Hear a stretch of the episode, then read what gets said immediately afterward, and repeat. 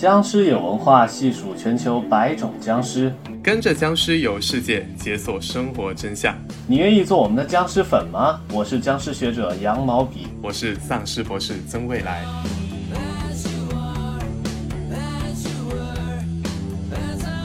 但是《盗墓笔记》更像是一些言情小说，或者是别的。你你你觉得你把陈坤和朱一龙什么的，李易峰放到一个类别里面合适吗？非要有两个团体出现，哎，你说詹姆斯牛逼，我说詹姆斯不行，哎，才能吵起来，才有热度，才有这个市场繁荣，一定要这么玩是吗？因为人都是为了恰饭嘛。对吧？就是我们不能说你站在一个圣人表的高度去要求一个大 IP 的持有者说你必须怎么样怎么样。哎，Hello，大家好，这里是僵尸有文化第七期。这一期呢，我们就着热门影视剧《重启之极海听雷》进行一个展开，聊一聊传统的也是新奇的盗墓小说和影视剧当中的僵尸话题。这一期啊，我们请来了一位知名的经济学家。子飞宇老师 Gareth 来跟大家一块儿来讨论这个话题，他也是一位资深的《盗墓笔记》读者啊。那那现在我们来欢迎 Gareth 老师。耶，Hello，各位听众朋友，大家好。Hello，Hello。啊，这个影视剧大家都有看是吧？都有看完了吗？啊，Gareth 老师，我看了一部分，还没出完吧？对你还没出完，主要是。对呀，这还没出完呢。特别是一些高能的 part，然后我还反复的欣赏。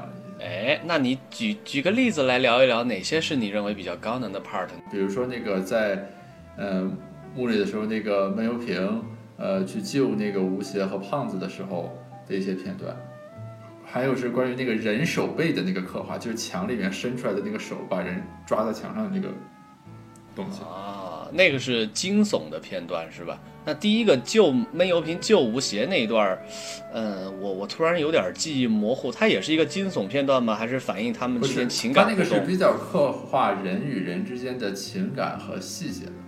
我其实还挺好奇，就是 Gareth 老师作为一个这个《盗墓笔记》的粉丝，怎么怎么评价这个重启系列？它跟之前的一些《盗墓笔记》的影影视化改编作品，不管是网剧也好，或者电影也好。它有什么质的飞跃吗？就是有什么让粉丝觉得眼前一亮的东西出现吗？呃，我只能从就是我的直观感受上来说，因为我没有什么理论框架来刻画这个东西。我的直观感受是说，主要是在两个方面。呃，第一个方面呢，是说在这个服化道等各个方面，它做的是更加真实、有质感的。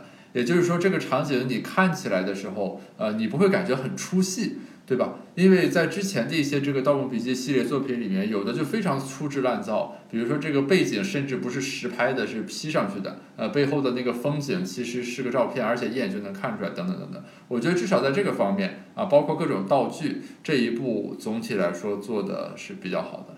第二点呢，我觉得主要是对核心人物的刻画，那特别就是对三人组的这个刻画，就是首先演员本人形象和他所演的角色的契合度，以及他们彼此之间这个关系的这个传递是呃比较到位的。除了这两个之外，我觉得还有一个很重要的点，就是盗墓系列的这个作品在进行影视化改编的时候，不可避免要面临的一个问题是什么呢？就是要和我们国家的总体的这个大政方针和思想文化领域的这个管理规定。要符合，对吧？但是他在满足这个规定的过程中呢，没有出现很多让人很出戏或者很诡异的情况。比如说，我记得在早期的这个《盗墓笔记》的作品里面，就出现过什么文物上交给国家这样一个很奇怪的表述。于是那年北大毕业典礼，那个考古文博学院喊口号的时候，把自己院的口号都改了，改成“青春交给北大，文物交给国家”。所以说，就是在这部里面，虽然他也要强调，对吧？什么我们要保护文物什么，但是至少嵌入的还比较平和，没有那么生硬。所以综合这几个方面，我的感觉，这一部应该算是此前的这个所有的《盗墓笔记》影视化成果里面，嗯，效果比较好的。今年二零二零年，除了现在还在更新的这个《盗墓笔记重启之极海听雷》之外，其实三个月之前，就是四月份的时候，也有一部新的《鬼吹灯》上线，同样是网剧。质量都挺好的，这两部现在豆瓣评分都在八分以上。呃，龙龙岭迷窟有看吗？各位朋友，我有看，Gareth 老师有看吗？呃，是潘粤明演的那个是吧？哎，对，对对对对，但是我好像看的是《怒晴湘西》啊。啊，也是潘粤啊明，演的，那个是去年，对，也是一个系列的。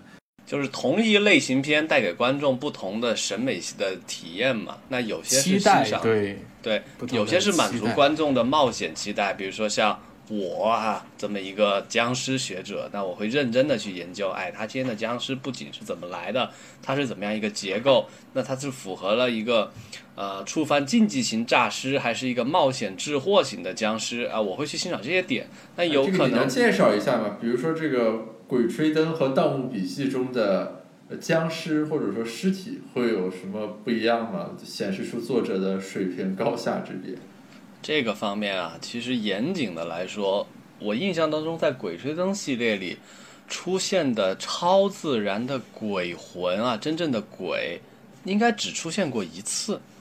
呃，应该是在那个日军的军事基地，还是在黄皮子坟那一部吧。其他呢有，其他有僵尸，有一些动物。其实我们整个来哈，把两部作品打通来看啊，他们遇到的怪物啊，大概分两类吧。一类是超自然的，呃呃，这灵异的东西；一类是奇怪的野兽。这种野兽可能是什么史前生物、庞大的蝾螈、巨大的贝壳，可能放在灵异类，有可能放在怪物类。我再给大家举例讲一讲啊，这个分类方式呢，其实其实在清朝按照这个纪云的《阅微草堂笔记》，它是这么分的：僵尸就是，呃，触犯禁忌型、诈尸和冒险致祸型。啊，成年的老尸精精怪，它是怎么来的呢？第一种啊，往往是尸体新死不久，还没有收敛啊，尸体停放在那儿。我说的是《明清笔记》啊，那触犯了，因为生人触犯了一些禁忌，导致这具尸体尸变啊，什么猫跳过去了呀，或者是呃，这家人新死了一个媳妇，一个女尸，你一个陌生的男人进了这个灵堂，哎，有一些触犯违背礼仪的地方，导致诈尸，这是一大类，这种叫触犯禁忌型的诈尸。另一种呢，就是埋了很久的尸体，变异成了一种精怪，人与鬼、阴与阳的边界物理上被打破了，那些地方你不该去，你去了之后呢，就会遇到那样的怪物。那那样的僵尸是怎么形成的呢？可能会涉及到古人的阴阳学说或者风水堪舆的学说，把尸体埋到了一个不该埋的地方啊，导致它变化成了一种精怪，它不会腐烂。我们再回到《鬼吹灯》跟《盗墓笔记》这两部作品当中来哈，会发现这两种情况是兼而有之。《鬼吹灯》的摸金校尉嘛，它有很多仪式，对吧？什么鸡鸣灯灭不摸金，哎，他们就是在探墓的时候会有一种仪式感。如果你把这个仪式禁忌一触犯，那道德秩序被打破了，这是一种诈尸。第二种呢是冒险之祸型，呃，就以那个潘粤明演的那个嗯《怒晴湘西》为例嘛，他们里边不是去探那个元代的大将军的墓嘛？那个元代将军就是他已经埋了很久，就变成一个，因为平山很邪异，他已经变成一个僵尸王了。呃，你你不该去，你去了之后呢，你会遇到他，那你就跟他搏斗。那这两个盗墓的小说里，应该是两种僵尸兼而有之的一种混合想象。所以那些什么黑驴蹄子呀，什么糯米啊，带着尺子啊，带着什么八卦盘啊，能防僵尸啊，那都是一些古人传下来的，符合道德秩序的一些想象。哎，我想问一下，在这两部小说里面有曾经出现过黑驴蹄子发挥作用的情节吗？嗯有啊，在《鬼吹灯》里就会出现啊，僵尸精在墓道里，僵尸追上来的时候，反手一个黑驴蹄子塞到僵尸嘴巴里，能把它定住。为什么黑驴蹄子会生效呢？其实，在明清的一些笔记小说里也提到了，因为这个黑驴蹄子啊，有想象中就有一些去除邪祟的功力，被他塞进了僵尸的嘴巴之后呢，有奇效。但在《盗墓笔记》里，好像永远都是带上了一个黑驴蹄子。我印象中，就是在至少在正传里面吧，黑驴蹄子从来只是带在身边的一个东西，未在任何一个场景下发挥过有效的作用。我我猜测哈，我的分析是这可能是一种编剧技巧吧。我带着一个宝物，但是我不用它，更多展现主人公的智慧，我怎么来躲避它。可能三叔就忘了吧，他觉得这可能像是那种什么船船长出海之前要做的事情而已。我们来那个采访一下这个优秀的、忠实的读者 Gareth，你在欣赏这部小说的时候，你对他的冒险的、猎奇的、恐怖的部分，你欣赏的比重大吗？还是你更看好他的成长的部分和感情的部分呢？就是我读《盗墓笔记》的时候呢，就他那个冒险的部分，就是呃会有不严谨的地方啊。但是其实我觉得读者的注意力更多的是集中在这个情景里的每一个人是怎么行为的，对吧？比如当时在云顶天宫里面被困住的时候，呃，胖子提出来的这个穷举法，还有什么排除法，对吧？就一共有几种可能，我们一个一个试等等。就是说，总体来说，我的感受还是就是这些东西像是背景。然后我们真正读的是这个背景里面每一个主人公在怎么样的行为，然后通过这个使得这个人物的形象越来越深刻，然后我们的感知越来越强烈。比如说，当面临一个看起来从科学上无解的问题的时候，这个小哥会怎么办？吴邪会怎么办？胖子会怎么办？这种情况下，你就会感知到，哦，原来用这个排除法或者穷举法特别符合胖子这个人的这个形象，以及他一贯的思考问题的这个方式。我在读《盗墓笔记》的时候，其实更多的还是在于，嗯，它里面的这个人物的形象塑造，以及彼此之间这个关系的纠葛等等。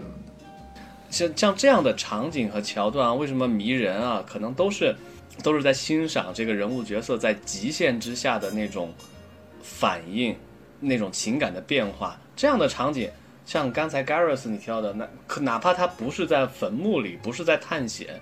可能在战争当中，可能在别的一些极限的环境当中，它也会吸引人。这其实就是一个类型片的考量了。对，什么叫类型片呢？简单来说，其实就是一个当你在看之前，你的你得到的简单的信息，让你脑子里产生那种归纳。比如说啊，我看《教父》之前，我就知道这是一个黑帮片。对吧？他讲的一定是一个关于黑帮的故事。那冒险题材、盗墓题材也是一样。比如说，好莱坞一以贯之有一个这种所谓的盗宝类冒险类型片，印第安纳琼斯。印第安纳琼斯，对吧？哎，印第安纳琼斯其实跟跟《盗墓笔记》或者《鬼吹灯》的逻辑就非常像了。他就是一个人，他接到了一个任务，他要去一个地方拿到一个什么宝物。然后他就上路了。上路期间，他会遇到各种困难，那这些困难都被他一一的化解。期间，他会有一个帮手，这个帮手和他最终实现了他们的这个目标，拿到了这个宝物，然后彼此获得成长。我在看之前，我其实脑子里就会有的这么一个概念。那在看的过程中呢，我就会觉得啊，诶，这些。满足了我的期待的同时，也给了我惊喜。比如说，他下了墓之后，这地面一定会倒塌，对吧？在过程中一定会有丧尸会地里面或者在各个地方从棺材里或者从墙后面爬出来攻击人，但这个主人公不会死。这些其实都是在我们看之前脑子里就会有的一个鲜艳的认知，但是我们还是会被各种巧妙的设定和编排而打动。这就是看类型片的乐趣。啊，就是套路之内和套路之外，对吧？享受套路的过程吧。虽然它是套路，但又总会有让人期待的地方。其实，呃，我感觉啊，就是《盗墓笔记》和《鬼吹灯》稍有不同的地方在于，就是它的主人公的这个形象感和立体感，呃，是不太一样的。呃，我是外行，我说说我的感受，两位老师可以从专业的角度一会儿帮忙解析一下。就是说是什么意思呢？就是读下来《盗墓笔记》，我的感觉是说呢，它这个情节可能有很多坑填不上，或者有很多地方可能有点牵强。但是它里面的这几个主人公，特别是三人组，异乎寻常的鲜活，甚至包括一些配角，比如说潘子什么的，就是都会非常的鲜活。但是读《鬼吹灯》的时候，我的感受反过来是说。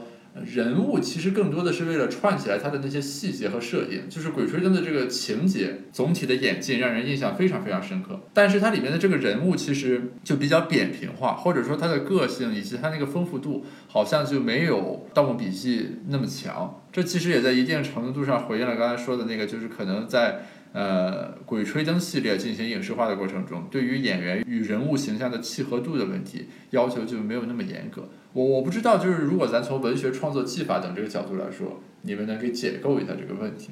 哎，这个点还挺有意思的，就是说，我们当有同样的两部作品摆在我们作为观众的我们面前的时候，我们为什么会选择《盗墓笔记》而不是《鬼吹灯》？就他们各自的优势是什么？我我不是粉丝啊，我都稍微看了一下，也没有完全看完。我觉得《鬼吹灯》吸引我的可能是它，毕竟它的出版也更早一些，它的整个对盗墓派系的一个建构。和他对很多盗墓的器具啊、盗墓的这个动作行为的描写，我觉得诶非常的有意思。但是《盗墓笔记》更像是一些言情小说或者是别的，就他的人与人之间的情感或者说他的羁绊性会更强，看的似乎就是这些人之间的关系、他们的成长、他们的关系怎么在一次一次的冒险当中变化。是的，是的，就是这个我很认同。就是今天，因为我在知乎上刚好看到一个问题，就是说这个《封神演义》，呃，为什么没有进入四大名著？然后下面有一个回答说的其实是类似的观点，就是说《封神演义》的长处是在于什么呢？它的那个设定，比如说各种法宝，什么这个呃谁是财神什么的等等，它通过这个构建了一个世界体系，然后被后来几乎所有的这个小说什么的所接纳。但它里面的人物刻画就很薄弱，比如说什么十二金仙的这个形象就没有什么很大的变化。就刚才听下来，就好像是说这个《鬼吹灯》为盗墓系列的小说进行了一些基础设施建设，对吧？就是把它的那个基本设定或者那个框架给摆出来了，然后大家各取所需，在这个基础上以盗墓为背景再进行进一步的演绎。我觉得这个是一个观点，确实，一个是做好基础设施建设，一个是在这个基础上进行世界观的拓展。但其实啊，我说一个个人的观点啊，我是更偏好于《鬼吹灯》而不是《盗墓笔记》啊。当然，只是我个人的审美哈。我我是怎么观察观察这两个作品呢？这两个作品首先都各自有魅力。从《鬼吹灯》来看啊，我我主要看三个东西，一个是故事，一个是人物，第三个是语言。那我认为《鬼吹灯》的故事和语言都更能打动我。哎，我具体来跟大家说一下，《鬼吹灯》的故事啊。我们不恰当的打个引号啊，鬼吹灯是科学，带引号的科学。那这个《盗墓笔记》在我看来是带引号的玄幻。就鬼吹灯的东西呢，它能更扣合到传统文化，加上一些想象，他能说出来一些听起来有点道理的东西。比如说像我之前给大家介绍的一些明清笔记小说里，像纪晓岚和袁枚都有对僵尸的引用和介绍。鬼吹灯呢，会会把这些东西啊啊端出来讲给你听，会让你觉得有点意思。盗墓笔记会怎么处理呢？我就以重启为例吧。他们下到那个南海的那个地宫里，水晶柱里有一种机关，那有个毛机关呀，他又没讲，他就是这种借用了一些古代的意象，但是却讲的似是而非，比较模糊，会会这种呃扯虎皮拉大旗的现象，在鬼呃在《盗墓笔记》里就比较明显，是我对他故事不太满意的一个点。第二个点呢，就是故事的完整性上，我觉得《鬼吹灯》的严丝合缝的程度是远超过。《盗墓笔记》的那反过来也可以说，《盗墓笔记》的想象力的雄奇和世界观的宏大是远超过《鬼吹灯》的。那这个是见仁见智嘛。然后说语言上啊，刚才说是故事语言上，我觉得《鬼吹灯》特别能吸引我的一点呢，呃，京派的那种啊，从那个什么王朔、王小波，我认为这个有一种文学上、文字上的脉络，就那种借用一些文革话语，又有一些反讽和解构的那种语言体系，在《鬼吹灯》里是特别明显。啊，胡八一会出来掏出红宝书说：“同志们冲啊！”啊，这这种笑点啊，我觉得特别好玩。那南派三叔这边呢，会更加的青春，更加的流行，更加的时髦。那大家也是各取所需吧。那第三点就是人物了。那鬼吹灯这边远不如盗墓笔记的是，盗墓笔记对同人文学啊，完全是提供了一片鲜活的土壤，大量的这样的创作。那这个东西呢，那它对我来说好像没有那么大的吸引力。所以，我从故事和语言上两点啊，我更喜欢《鬼吹灯》而不是《盗墓笔记》。我其实还挺好奇的一点就是这个三人组啊，为什么我们会觉得可能《盗墓笔记》的三人组更鲜活？因为其实从人物设置的角度看，《鬼吹灯》的三人组啊，就就先把那个。薛薛里阳放进去，对吧？他他是一个这个满腔热血的一个知青，对吧？胡八一是一个会掏出红宝书说冲啊的这种人，另外一个是一个有宗教信仰的一个华裔，然后再加一个插科打诨的这么一个人。其实我觉得从戏剧张力上，明显这三个人会胜于《盗墓笔记》。我觉得吴邪就是一个天真烂漫、性格好的一个普通人。然后另外张起灵小哥已经是一个半人半神的存在了，对吧？有一点玄幻色彩，再加上一个插科打诨的人，为什么前者会没有后者更有意思呢？我的一个直观感受是说，恰恰因为吴邪是一个普通人，于是他可以让人在某种意义上有代入感或者共鸣。就是说，当我在读《鬼吹灯》的时候，他们的那些人的对话，比如说掏出红宝书什么的之类的这种梗，也依然会让我有触动，但是我很难会在情感上有那种代入。但是你比如说吴邪他的整个的这个成长历程，就是当一个人对这个一无所知或者略有涉猎，然后逐渐成长为整个故事的核心等等，去推动这个事情往前走的这个过程，我觉得是给人以这个在心灵上更深刻的一种怎么说呢？一种共鸣的，还是。也包括我在读《盗墓笔记》的时候，呃，就是当吴邪和那个潘子道别的时候，对吧？就潘子最后说我送你最后一程，然后用枪帮他打碎了八角铃铛，最后自杀了，就那个部分，他就会让人在情感上非常的感同身受，有一种共鸣。这是一个方面，我觉得。另一个方面，我感觉就承接刚才说的，好像这里面有个 trade off，就是说。《盗墓笔记》对吧？这个南派三叔挖坑不填，大家都是知道的。然后有很多东西模棱两可，或者写了，但是没具体给出这个详细情况的这个介绍。但这里面有一个吹到，不是说这个恰恰可能是留出来了很充足的余地或者空间，给大家去想象或者自己去加工。就好像说，呃，如果你想让一万个读者心中有一万个哈姆雷特的话，那么你的前提就是说，哈姆雷特你不能写的太明确。对吧？如果这个作者把哈姆雷特写成了一个特别详细、具体到他每根头发怎么长的人，那就可能就是说一万个读者心中只有一个哈姆雷特了。就这里面，从我们行当的角度讲，就好像有一点权衡点，就是作者的这个收与放，把它拿捏在什么位置上的问题。这个这个还挺有意思的。这个其实从其实是从接受美学层面。对不同的观众对这两个作品的一个不同的期待值，我觉得，哎，其实从这个《鬼吹灯》和《盗墓笔记》两个作品，或者说 IP 吧，就他们各自的一些延伸的，呃，影视改编里面，其实可以看得出来，《盗墓笔记》可能会更倾向用一些更受年轻人青睐的一些流量演员，呃，《鬼吹灯》可能会用一些更。稍微更演技派的，比如潘粤明啊、张雨绮啊这种，然后那边又会用的，之前也用的鹿晗啊、李易峰啊，对吧？它这个差别是在有有一点，《鬼吹灯》可能会更倾向去做出这种神秘色彩，就是想尽可能的去还原这个盗墓的这种。距离感，就哎，这些不是现实中发生的事情，他们是一个特别有门槛的、特别具有神秘色彩的。而《盗墓笔记》系列呢，会很努力的去追寻一个和观众的共鸣感，这是从文本层面就开始的。而落实在影像上，我发现了一个，其实《盗墓笔记》重启，我看的过程中，会明显觉得比之前。就往季两季嘛，第一季是李易峰，第二季是侯明昊。我会觉得这个《盗墓笔记》重启有一个很有意思的点，是在于它它的近景跟特写镜头用的还挺多的。朱一龙的眼睛会尽可能的让他去呈现啊，当时这个吴邪的心理状态是什么，会给他大量的这种近景和特写镜头，给他发挥的空间。我觉得还挺有意思的。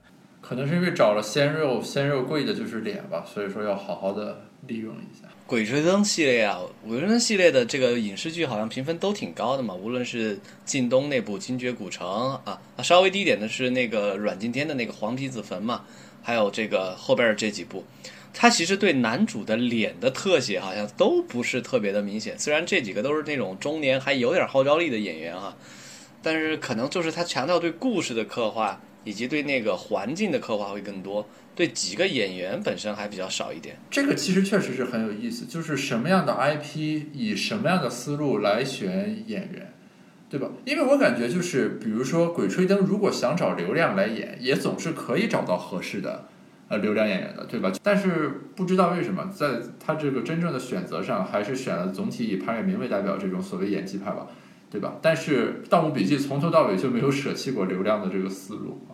哦，鬼吹灯有个例外嘛，用了陈坤，陈坤算流量吗？呃，你如果你你你觉得你把陈坤和朱一龙什么的、李易峰放到一个类别里面合适吗？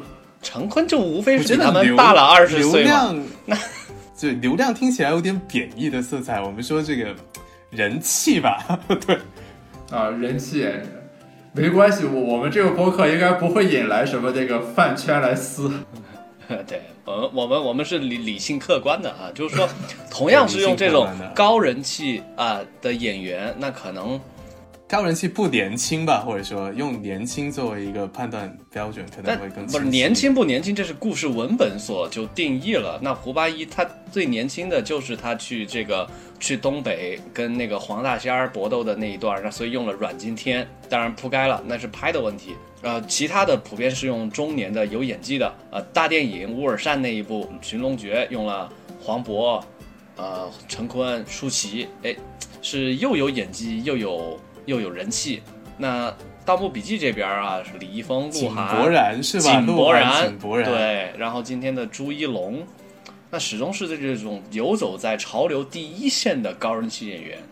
那哪怕他四十多岁的那个，按理说啊，就这一部重启应该是四十多岁的吴邪嘛，他也没用四十多岁的一个中年号召男演员，用个黄磊也没有。那上一部倒是用了秦昊是吧？在那个《沙海》里边。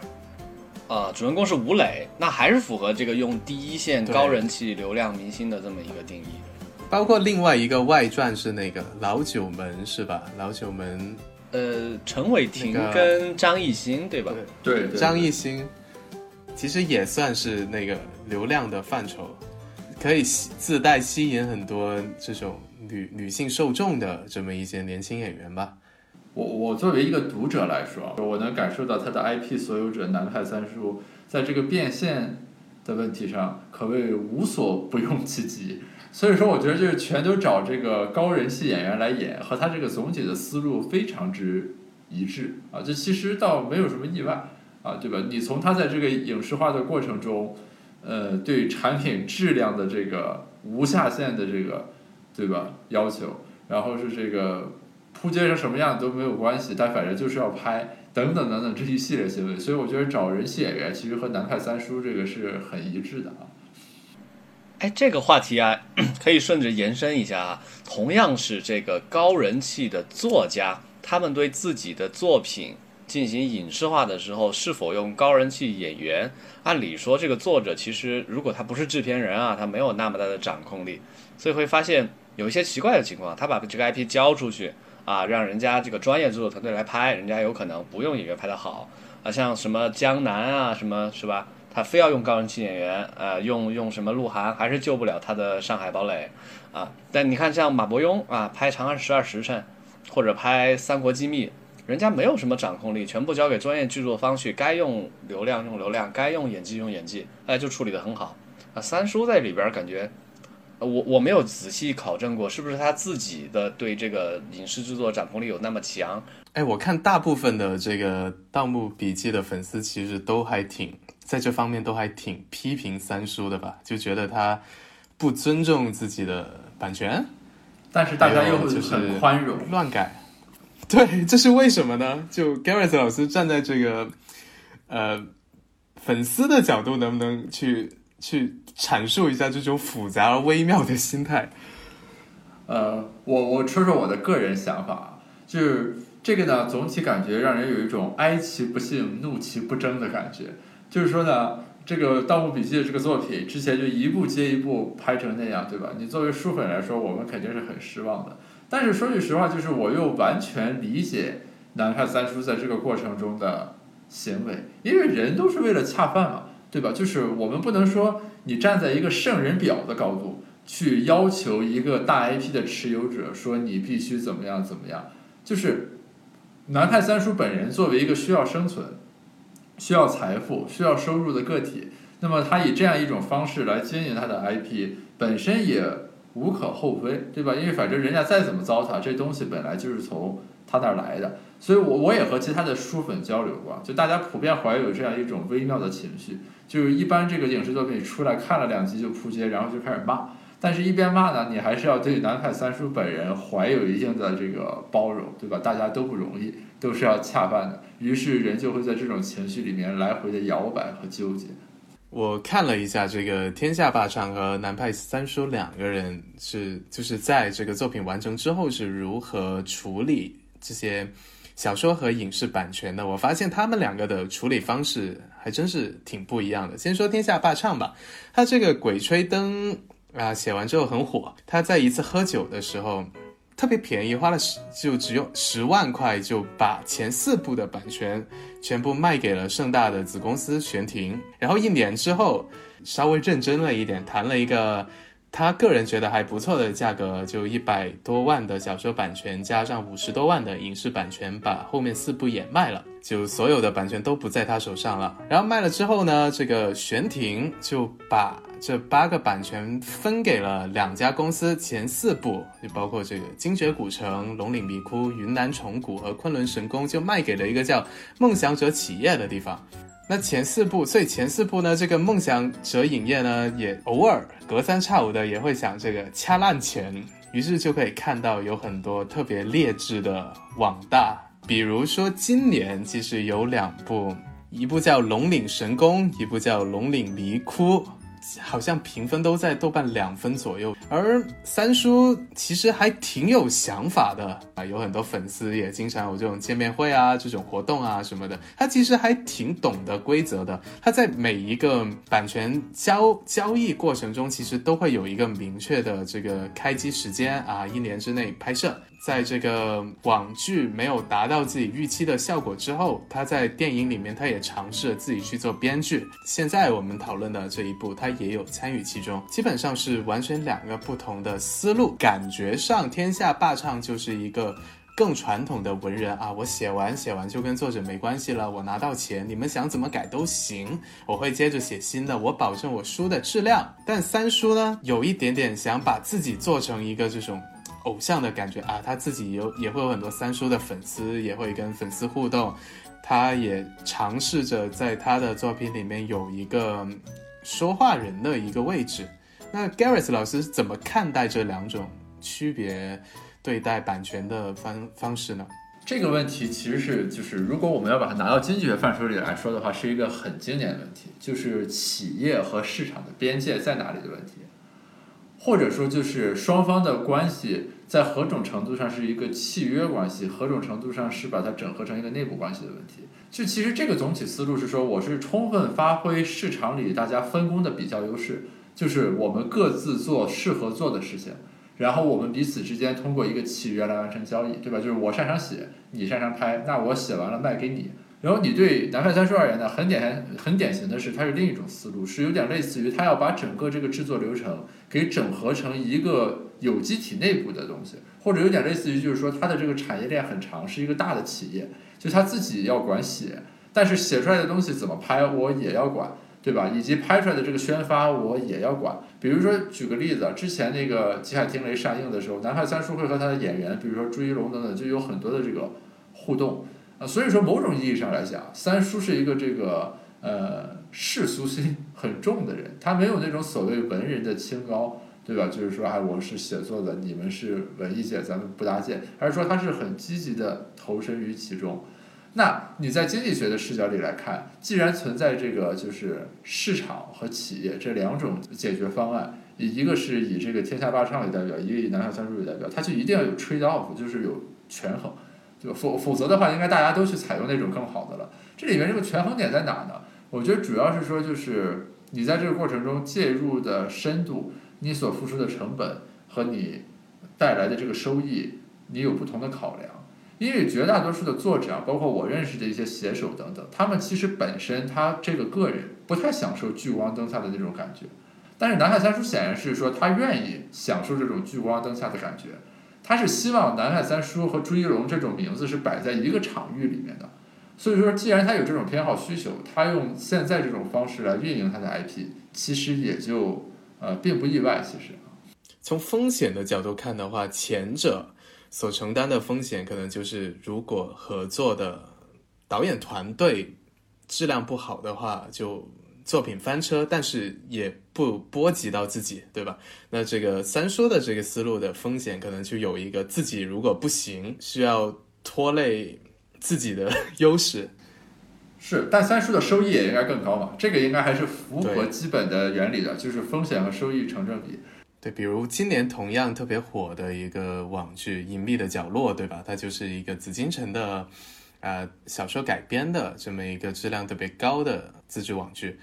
紫禁城对自己的 IP 啊，他的处理态度就基本上完全不一样。他是一个很少在网络上发声的这么一个作家，而且他专攻的这个领域啊，推理小说本身就是冷门中的冷门啊。他虽然在这个领域啊建立了一定的口碑，但在整个这个文学界啊，还是名气会远不如刚才我们提到的那些著名的作家。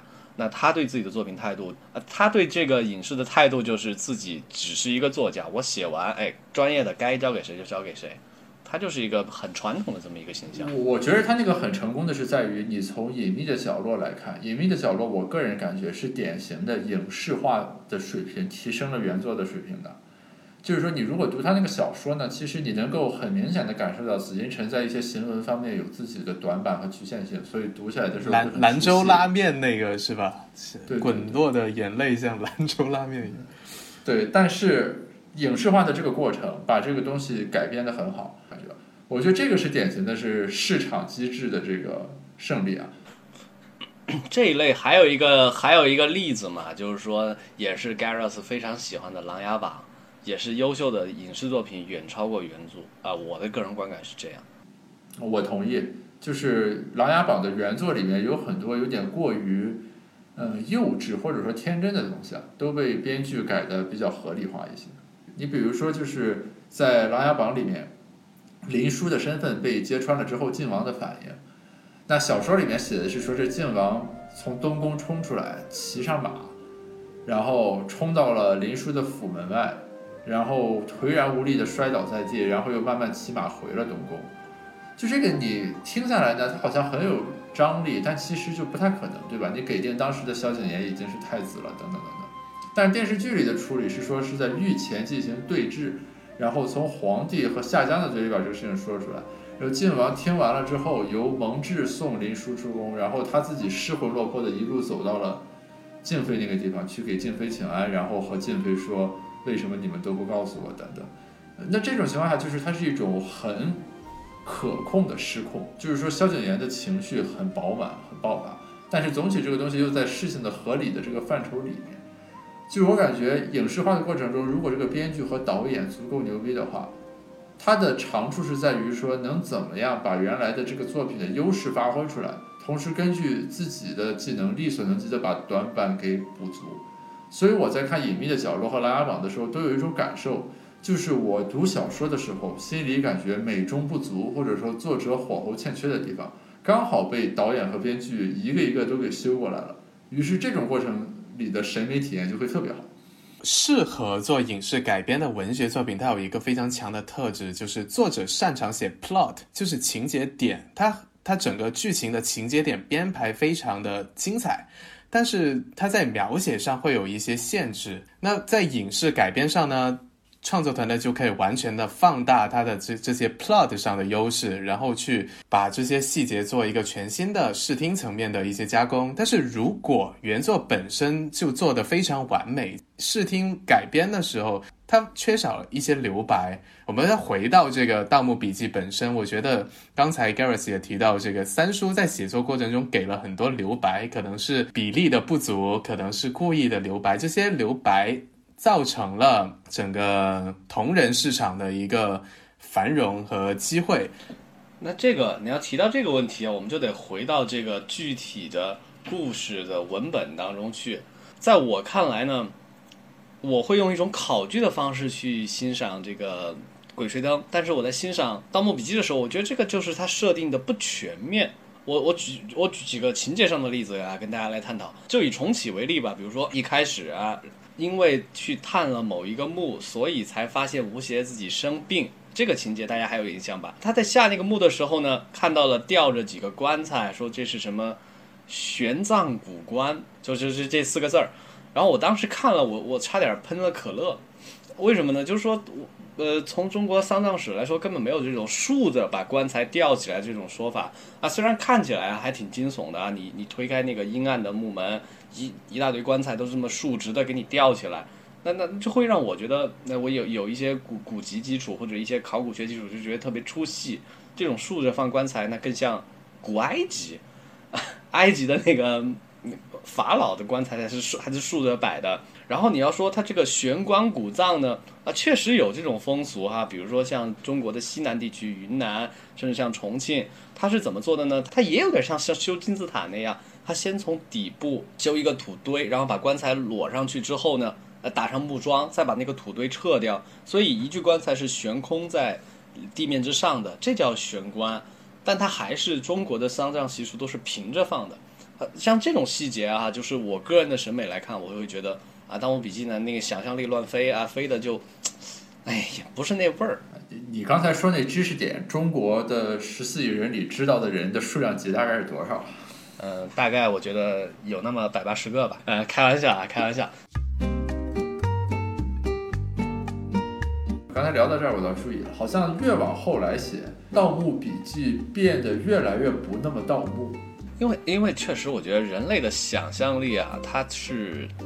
有限的，写到第七部、第八部的时候，哎，我再怎么组合，我我组合到也有个尽头了，我我实在是有点江郎才尽的感觉吧。因为这么几百万字下来，我已经把这种常见的奇异恐惧啊都写的差不多了，我感觉，那实在再来一个恐惧的，呃，我会很期待，但是坦白说没遇上。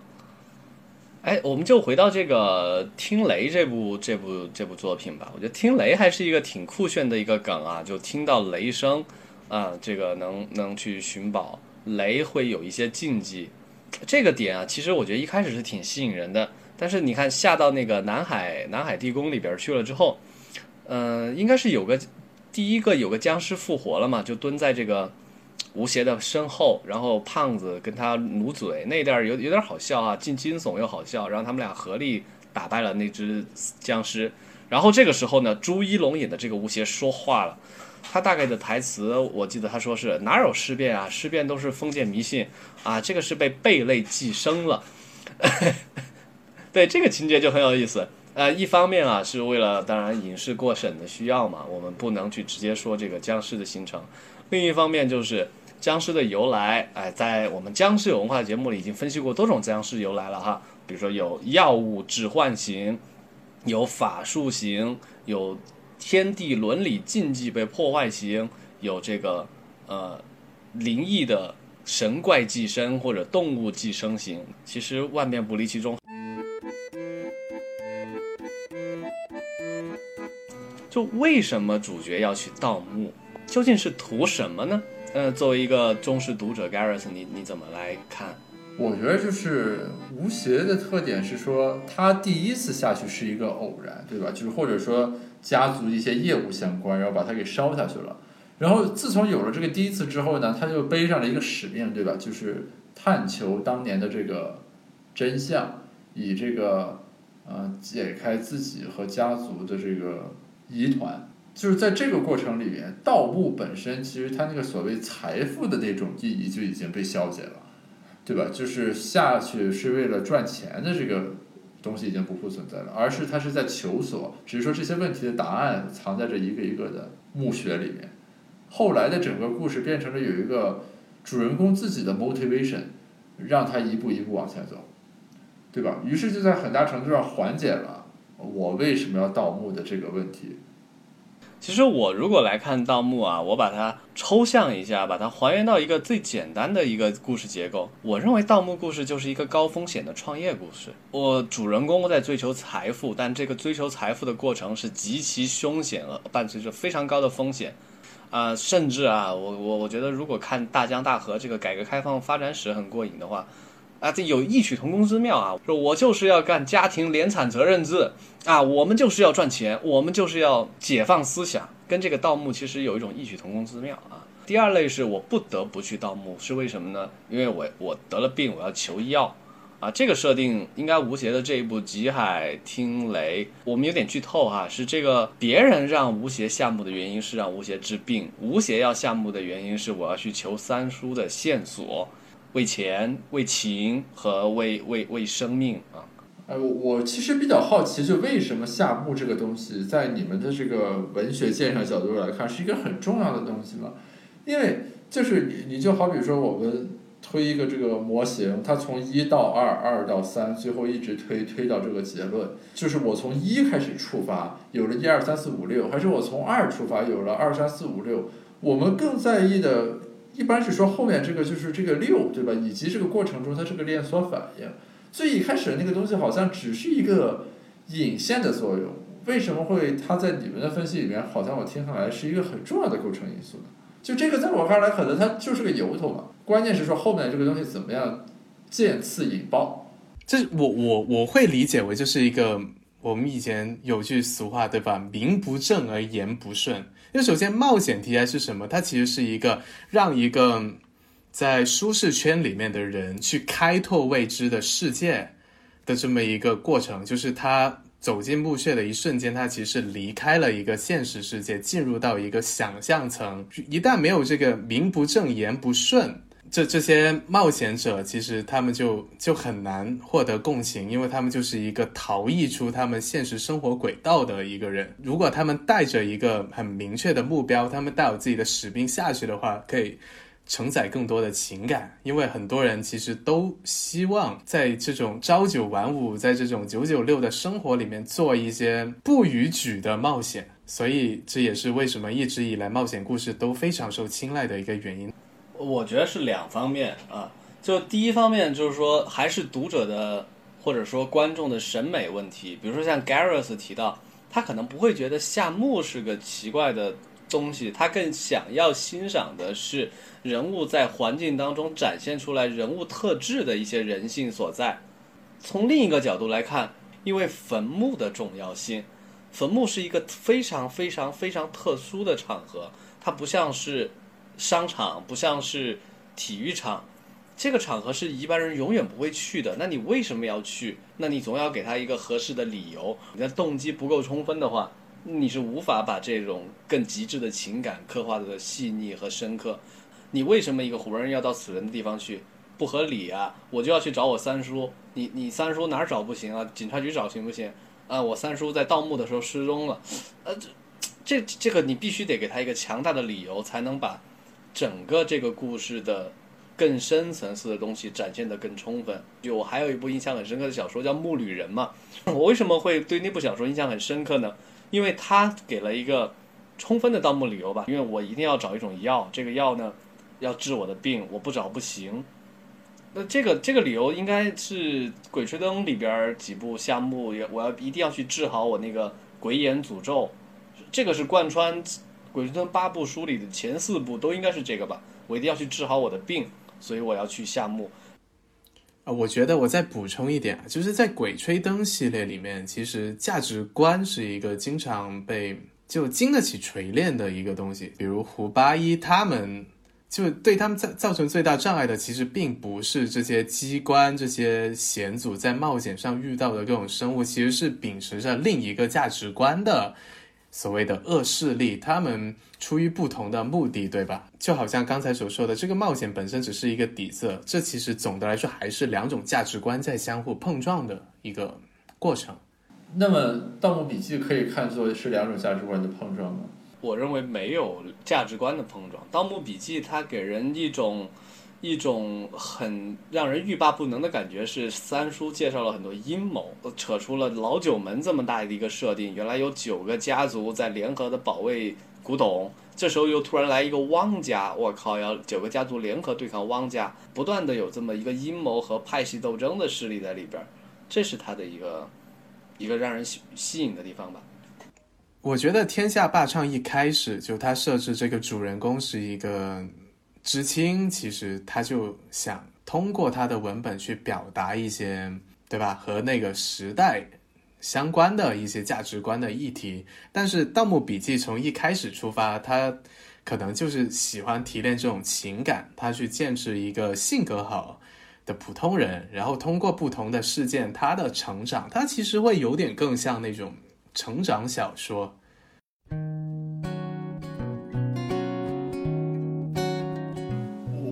比较好奇，就是说，比如说《盗墓笔记》很厉害的一个地方在于，当年那个十年之约到期的时候，真的会有很多粉丝线下跑到长白山去，什么拉横幅、欢迎张起灵回来等等等等这样一些行为。就在我印象里，其实很少有一个文学作品会在现实世界里人们的行为上有这么强烈的这种映射。那我我只是说从感受上来说，我可以对那些读者，比如说去长白山的这个行为感同身受，但我不知道是从这个文学技法上来说，三叔是凭借什么达成了这一点。如果是我的观点，我认为他写的是言情小说，这个言情小说就能够引起读者在感情上巨大的共鸣，不但是在行为上的这种共鸣，好像也很少有言情小说能达到。比如有点哎，这个对这个有这个其实要从 这个其实要从所谓的饭粉丝文化开始聊起。就与其说南派三叔是写了一个小说，倒不如说他是创造了一种亚文化氛围。他的小说只是一部分，他还通过其他的，比如说他给机会大家去创造同人啊等等，也会有一些原创的这种商品类的东西，它构成了一个商品经济、粉丝经济的一个氛围。那这种语境的构成要素都有什么呢？我我可以理解，这听起来就有点像这粉丝去追星了，对吧？他在哪个机场登机，然后一群人去，举一些别的例子，比如说《星球大战》，对吧？《星球大战》和《星际迷航》这基本上是欧美最大的一些派别。比如说，呃，《神探夏洛克》，当时也也大批的人跟随着这些影视作品里面的角色，就模仿他们的这个手机解锁啊。我个人觉得是玄学，就跟你一个少女偶像圈不圈粉，你这些都做到了，不代表你就有粉丝。天时地利人和全都齐了，哎，才有可能。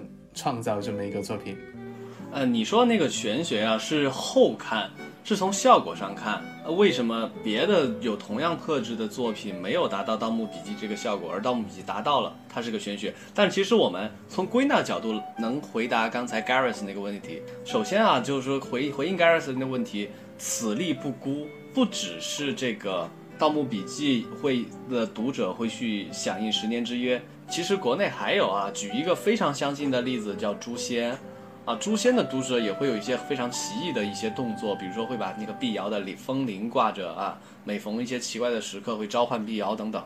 那它是怎么来的？我觉得可以归纳出这么几个角度。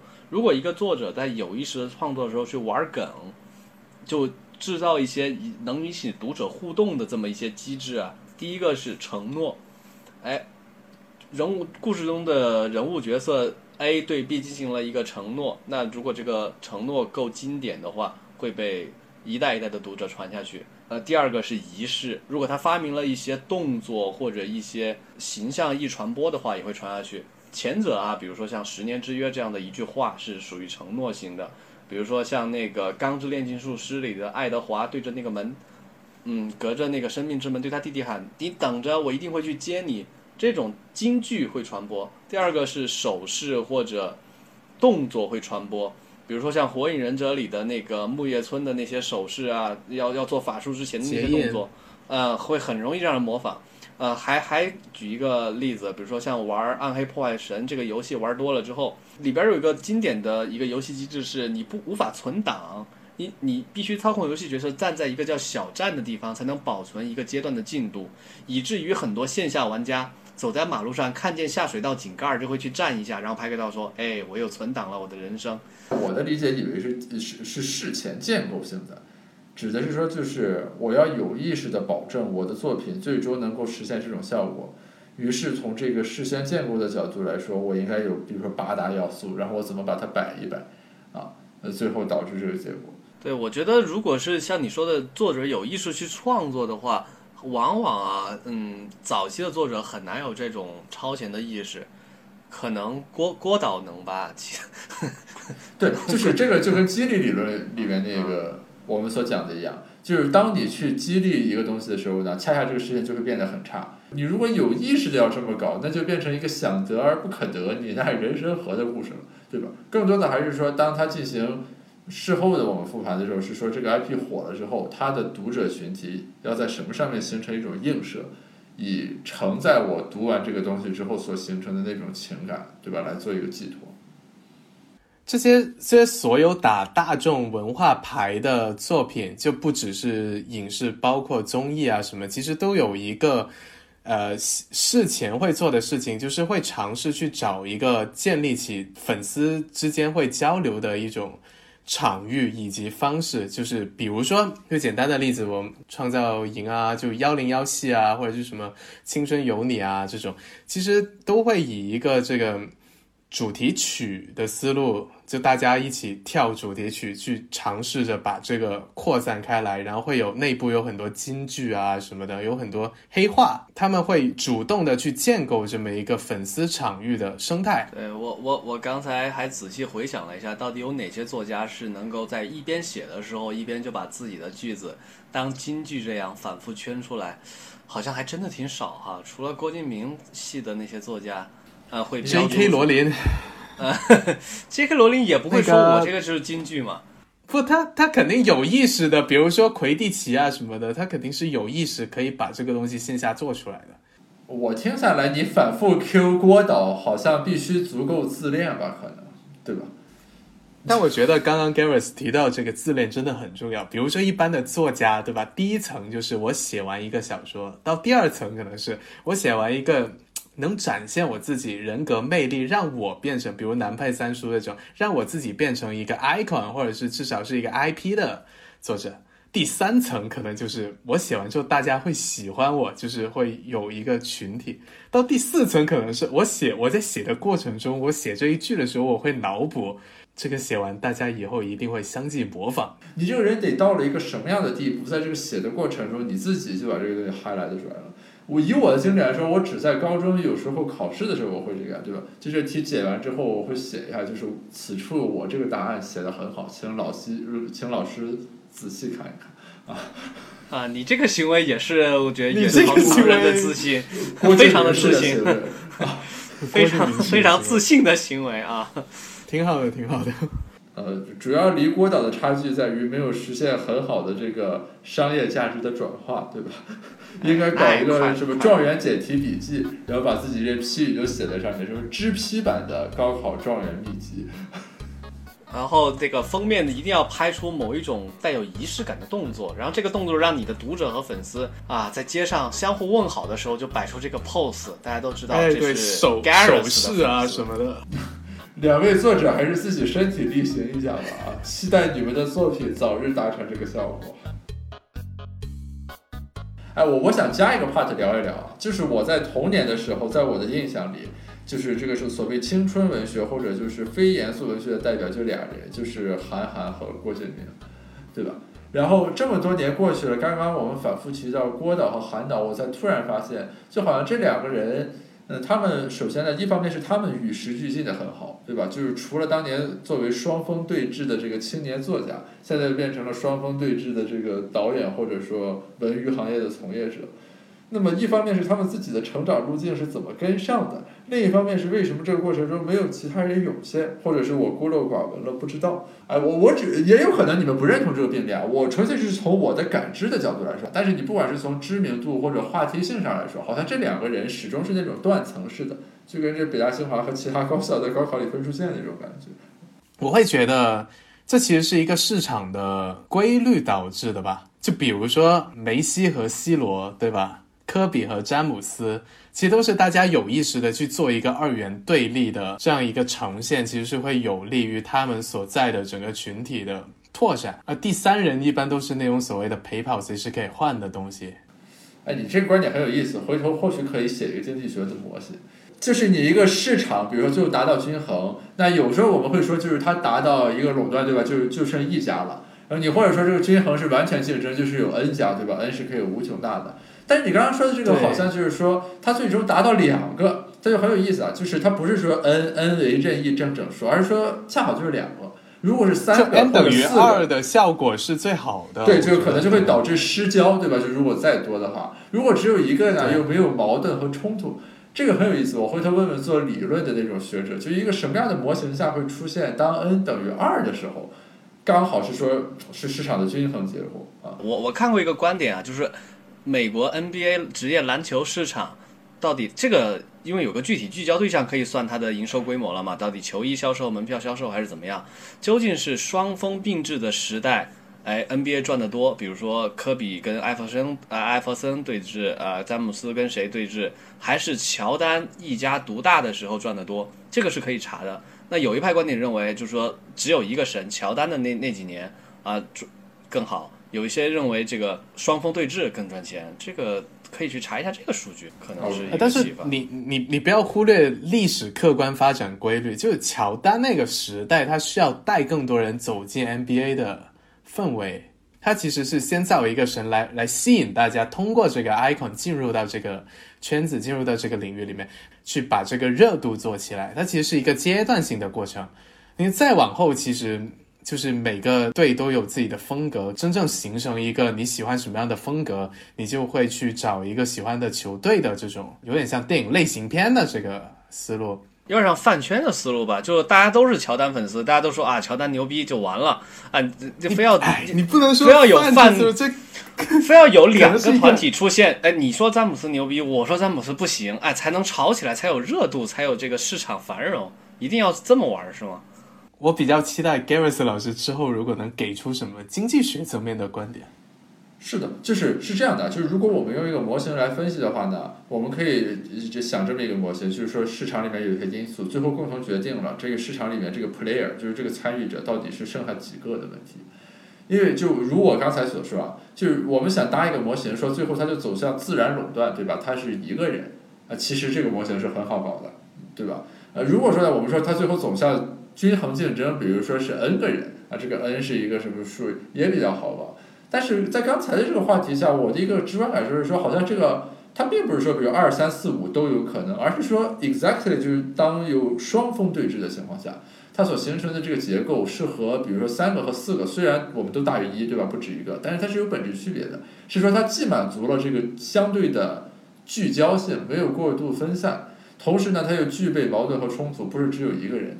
那具体这里面这个不同的这个力量怎么平衡，对吧？这个我要再考虑一下。之后或许我录一期播客专门讨论讨论这个模型。我明天问哎，问。就对，就正如我们的盗墓小说也是双峰对峙一样是的啊，有鬼吹灯，也有盗墓笔记，这一期就可以圆满的收官了啊！感谢 Gareth 老师今天的精彩贡献啊，让我们从经济学的角度理解了僵尸啊！欢迎 Gareth 老师经常来到僵尸有文化做客，同时我们也给大家推荐 Gareth 老师自己的播客，叫子非鱼，从生活中各个角度去观察经济学的应用啊，非常的轻松有趣，也长知识。感谢两位的邀请啊，这个欢迎大家收听子非鱼，谢谢大家。